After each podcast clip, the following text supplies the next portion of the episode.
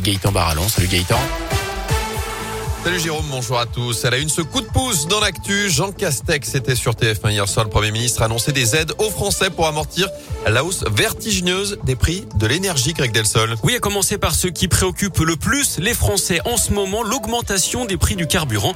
Jean Castex a promis une indemnité de 100 euros net pour chaque personne qui gagne moins de 2000 euros net par mois. Ça concerne les salariés, les fonctionnaires, les indépendants, les chômeurs ou encore les retraités, qu'ils utilisent ou non une voiture d'ailleurs. 38 millions de personnes au total sont concernés par cette mesure. Cette aide sera versée automatiquement, aucune démarche à effectuer.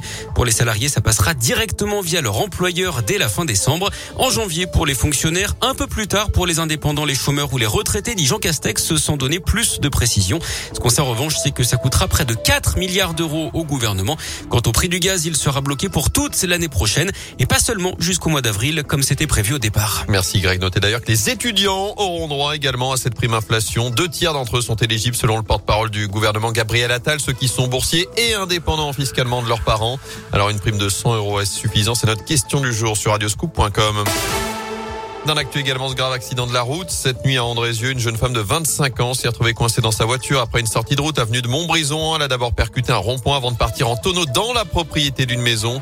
L'automobiliste a été transporté en urgence absolue vers l'hôpital nord de saint Un arsenal de guerre découvert dans la Loire avec des perquisitions menées en début de semaine chez des militants d'ultra-droite au Bessa, Saint-Genis-Malifaux encore à Saint-Étienne. Les forces de l'ordre ont découvert notamment un pistolet mitrailleur, un fusil d'assaut, deux fusils à pompe, trois grenades, plus de 2500 munitions.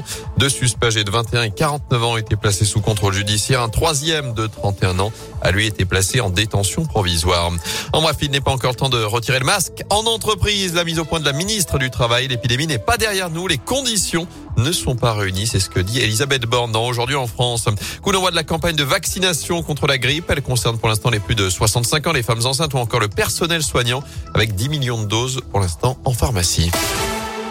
En foot des Verts sous pression dans le chaudron, la SS défie Angers ce soir en ouverture de la 11e journée de Ligue 1. C'est à 21h à Geoffroy Guichard alors que les Ultras Stéphano ont lancé un ultimatum au coach des Verts. Puel, on te laisse 24 heures pour démissionner. Banderole déployée hier en début d'après-midi par les Magic Fans, les Green Angels et les indépendantistes stéphanois à l'Etra. Claude Puel droit dans ses bottes concentré sur son objectif de décrocher une première victoire ce soir. Il pourra compter sur le retour d'Ivan Masson et de Gabriel Silva dans le groupe. Pas de Kolo Zeziak ni Traoko. En revanche, Etienne Green est aussi forfait.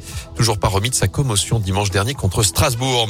Le verdict est tombé. Le tirage au sort du sixième tour de la Coupe de France a eu lieu hier. Cinq clubs de la Loire sont encore en lice. Andrézieux ira jouer à Marbeau dans l'Ain. Cochodo recevra Moulin. Roche-Saint-Genis accueillera au Lyonnais. Y jouera contre Vichy. Enfin, le choc à Saint-Chamond qui va défier Bourg-en-Bresse, pensionnaire de National 1. Côté Haute-Loire, Blavozy sera opposé au centre. Le Puy se déplacera à Saint-Flour dans le Cantal. Les rencontres se dérouleront en fin de semaine prochaine. Avant cela, il y a du basket à suivre ce soir. La chorale de Rouen se déplace à Dijon en proie, où l'on voit 20h30. Enfin, en Pro Saint-Chamond est à Saint-Quentin à partir de 20h.